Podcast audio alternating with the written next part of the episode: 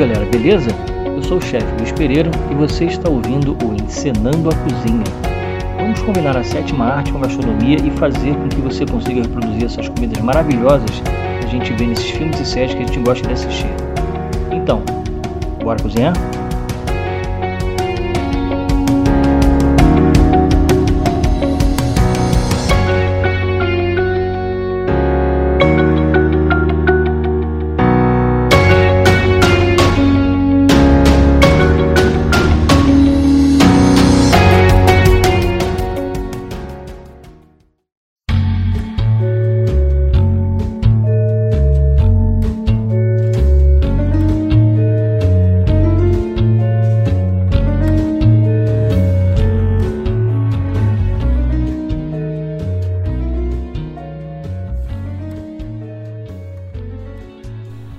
Nos quadrinhos, ela é casada com Luke Cage, mas na série eles só tiveram um caso.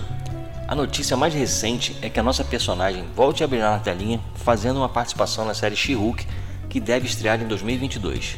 Sim, senhoras e senhores, estamos falando dela, Jessica Jones e o vilão Killgrave, Homem Púrpura, que ama comida italiana e por isso nós trazemos o delicioso Spaghetti Amatriciana, que aparece nessa série incrível da Marvel que foi cancelada em 2019 pela Netflix, infelizmente.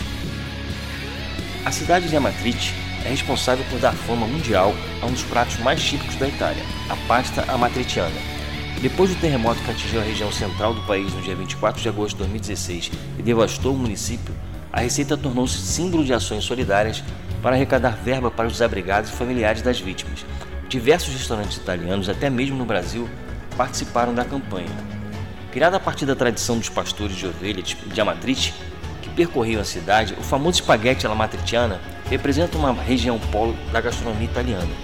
A pasta matriciana é super conhecida, mas poucas pessoas sabem que o nome vem por causa da região.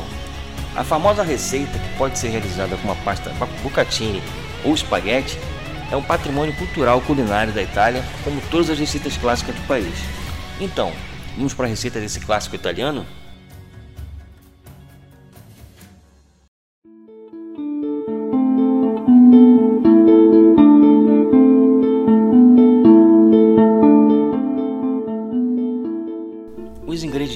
Você fazer esse espaguete amatriciana são até fáceis de você encontrar. Talvez o mais difícil seja o tomate pelado, se você quiser comprar o tomate pelado, e o vinho branco, né? Não é tão difícil assim achar um vinho branco bom. Né? Então vamos lá. A gente vai precisar de 200 gramas de espaguete, meia colher de chá de pimenta calabresa. É claro que se você não gosta de muita pimenta, você pode até diminuir a quantidade de pimenta. Né? Isso aí varia muito do gosto. Mas a massa ela, ela leva pimenta. Uma colher de sopa de azeite de oliva, 150 gramas de bacon, 60 ml de vinho branco, uma lata de tomate pelado ou 200 gramas de molho de tomate, sal, pimenta preta a gosto, é claro, e queijo parmesão para a gente ralar na hora para fazer aquela finalização maravilhosa do nosso prato. E para começar, a gente vai cortar o bacon em fatias pequenas ou se preferir em cubinhos. Tá? Depois a gente vai fritar ele no azeite, né? Quando ele estiver quase frito, a gente vai colocar o vinho e a pimenta calabresa. E é nessa hora que a gente vai deglaçar essa frigideira, porque vai ter uns pedacinhos de, de bacon no fundo e é onde está o sabor né, do bacon, da calabresa que já foi frito aí nessa, nessa frigideira. E o vinho vai ajudar a fazer esse, essa deglaçagem aí. Então a gente deu aquela raspadinha, tranquila, a gente vai fazer o que?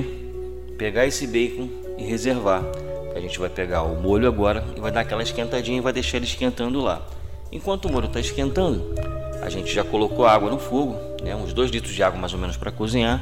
A gente vai esperar ferver, claro que a gente vai botar sal nela, aquele sal que a gente já sabe que é como se fosse uma água do mar.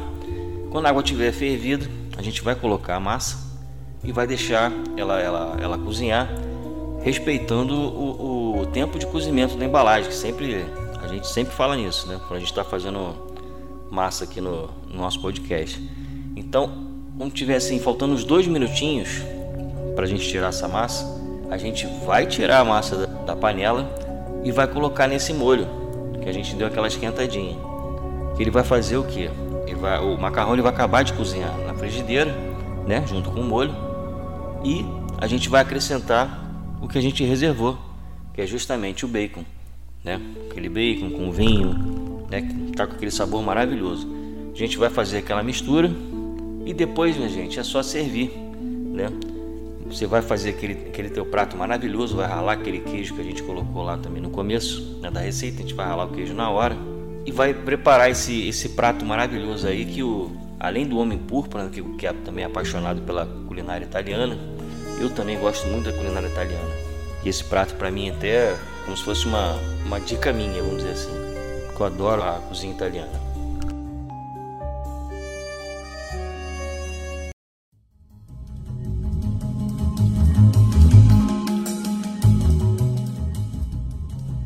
E falando um pouquinho mais da nossa série, a série já começou com o pé direito, arrematando o prêmio de melhor tema de abertura em 2016, que é a música que a gente ouviu no começo desse podcast. Não sei se vocês né, acompanharam aí aquela musiquinha de fundo que, que eu sempre coloco no começo da, dos podcasts aí. O piloto da série era chamado AKA Jessica Jones e trazia referências a Tony Stark e ao MCU.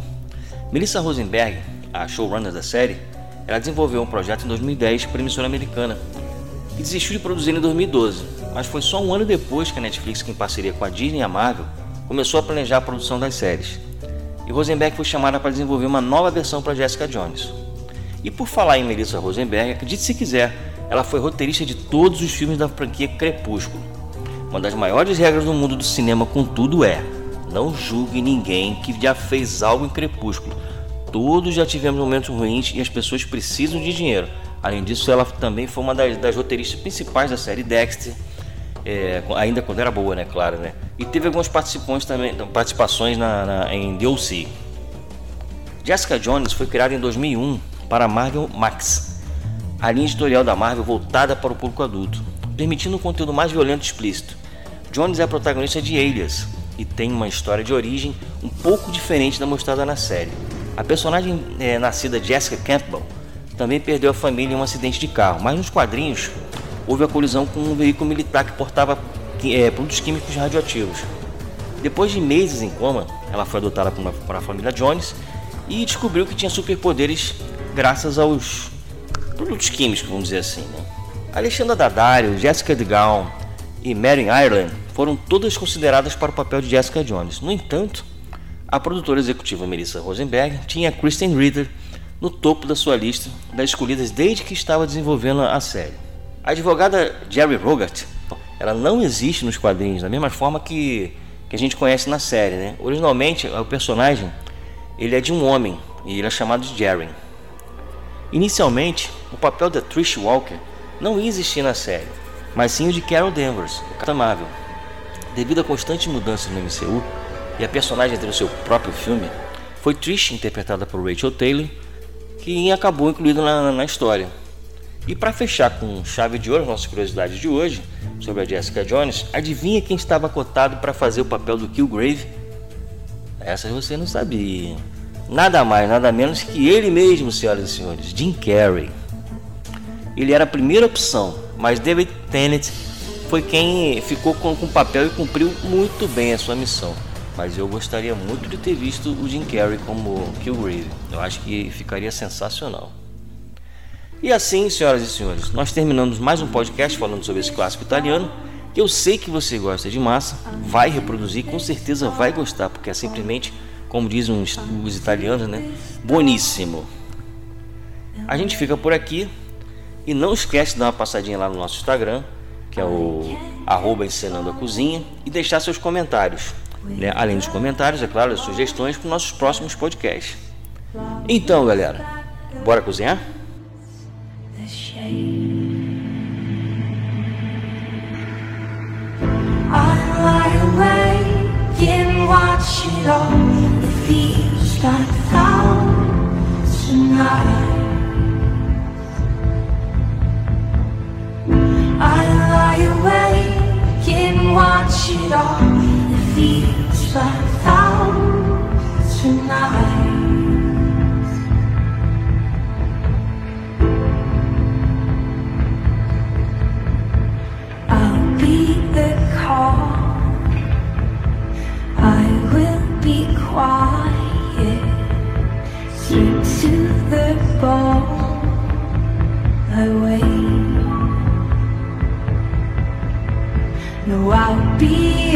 stone